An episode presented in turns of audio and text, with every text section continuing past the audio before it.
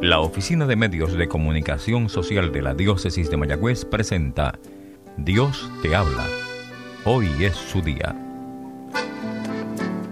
Un programa especialmente para ti. Abre tu corazón a su llamado. Hermanos y hermanas en Jesucristo, muerto y resucitado, que desde el seno del Padre nos envía su Espíritu Santo. Es el domingo de Pentecostés, es la fiesta de la efusión del Espíritu Santo. Demos honor, gloria alabanza al Dios eterno, a la Trinidad gloriosa, al Padre, al Hijo por el Espíritu Santo. Ese Espíritu que descienda, ese Espíritu que se derrame sobre la iglesia y sobre el mundo. Feliz día de Pentecostés. Hoy proclamamos el capítulo 20 del Evangelio según San Juan, versos 19 al 23. Al anochecer de aquel día, el día primero de la semana, estaban los discípulos en una casa con las puertas cerradas por miedo a los judíos. En esto entró Jesús, se puso en medio y les dijo, paz a vosotros. Y diciendo esto, les enseñó las manos y el costado, y los discípulos se llenaron de alegría al ver al Señor. Jesús repitió, paz a vosotros. Como el Padre me ha enviado, así también os envío yo. Y dicho esto, salió su aliento sobre ellos y les dijo, recibid el Espíritu Santo. A quienes les perdonéis los pecados les quedan perdonados. A quienes se los retengáis les quedan retenidos. Palabra del Señor. Gloria a ti, Señor Jesús. Tu palabra me da vida, confío en ti, Señor.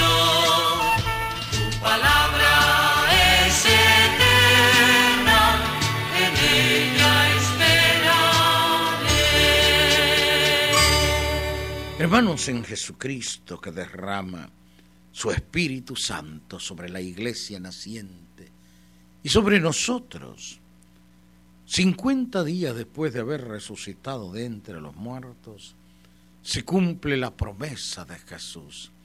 Les enviaré el defensor, el paráclito. Él les enseñará todo. Él les recordará todo. Hoy es día de la efusión del Espíritu Santo. Pentecostés es al mismo tiempo el momento en que la iglesia naciente con fuerza, con viveza, con ilusión y eficacia, es enviada al mundo, al universo, para hacer prolongación de Jesucristo muerto y resucitado. La fiesta de Pentecostés es la fiesta de la iglesia se inaugura el tiempo de la iglesia que coincide con el tiempo del Espíritu. El libro de los Hechos, en el capítulo segundo que hoy también proclamamos, nos narra el acontecimiento. Los discípulos que habían permanecido en el cenáculo, unánimes en la oración, como nos dice el primer capítulo de Hechos, unidos a María, la Madre de Jesús, esperan el cumplimiento de la promesa.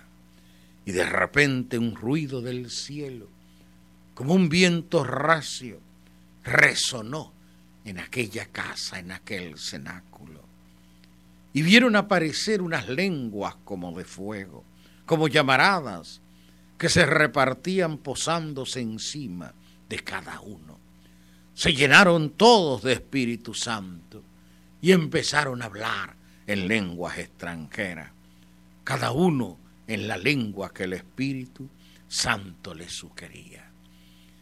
Y los apóstoles comenzaron a anunciar, a proclamar, sin temor, la buena noticia, la noticia gozosa y alegre de que somos amados de Dios, de que a este Jesús a quien mataron colgándolo del madero, el Padre le resucitó, constituyéndolo Señor y Mesías.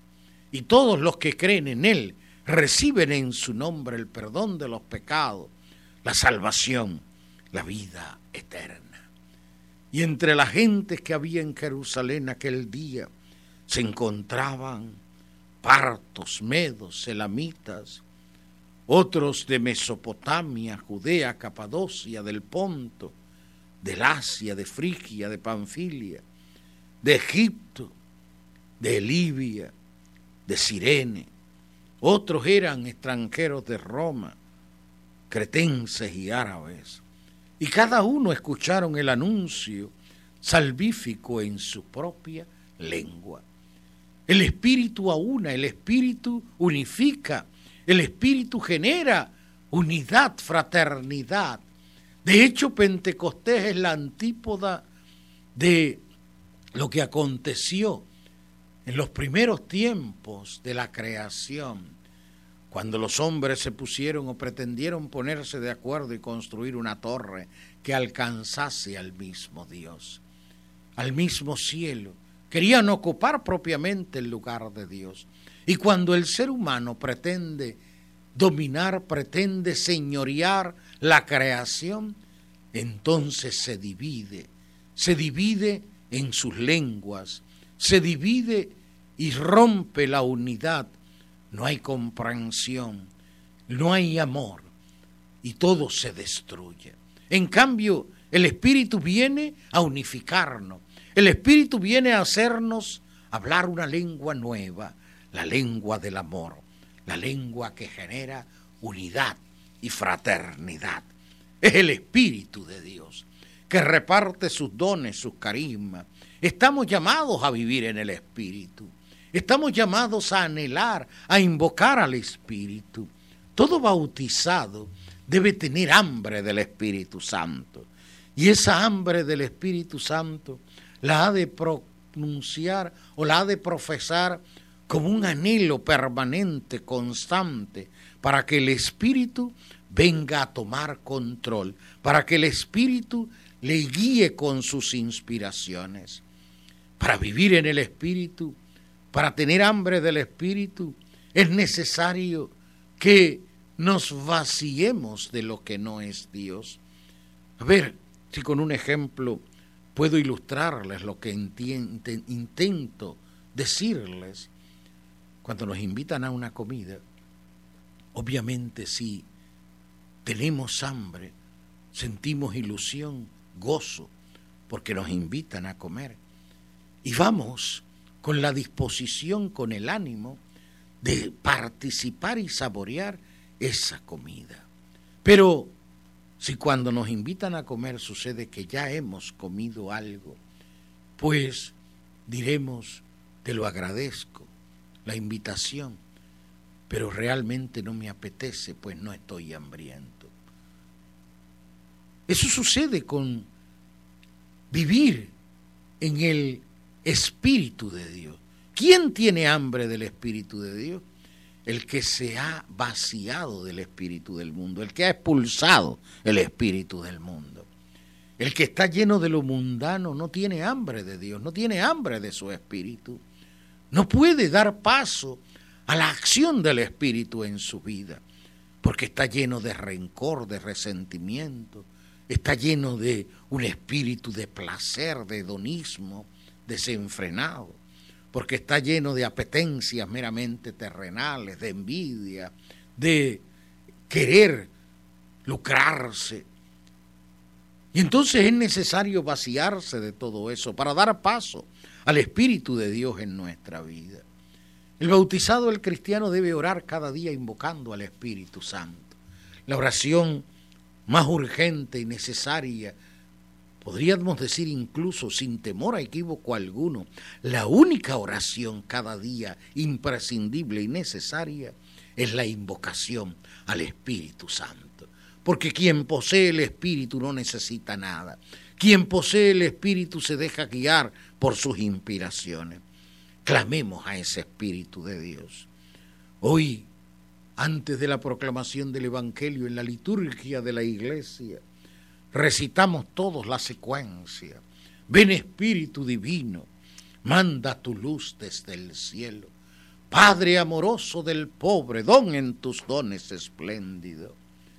Luz que penetra las almas, fuente del mayor consuelo.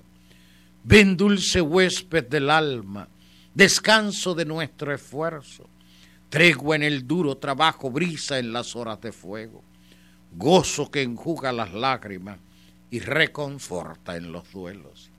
Entra hasta el fondo del alma divina luz y enriquecenos. Mira el vacío del hombre si tú le faltas por dentro. Mira el poder del pecado cuando no envías tu aliento. Riega la tierra en sequía.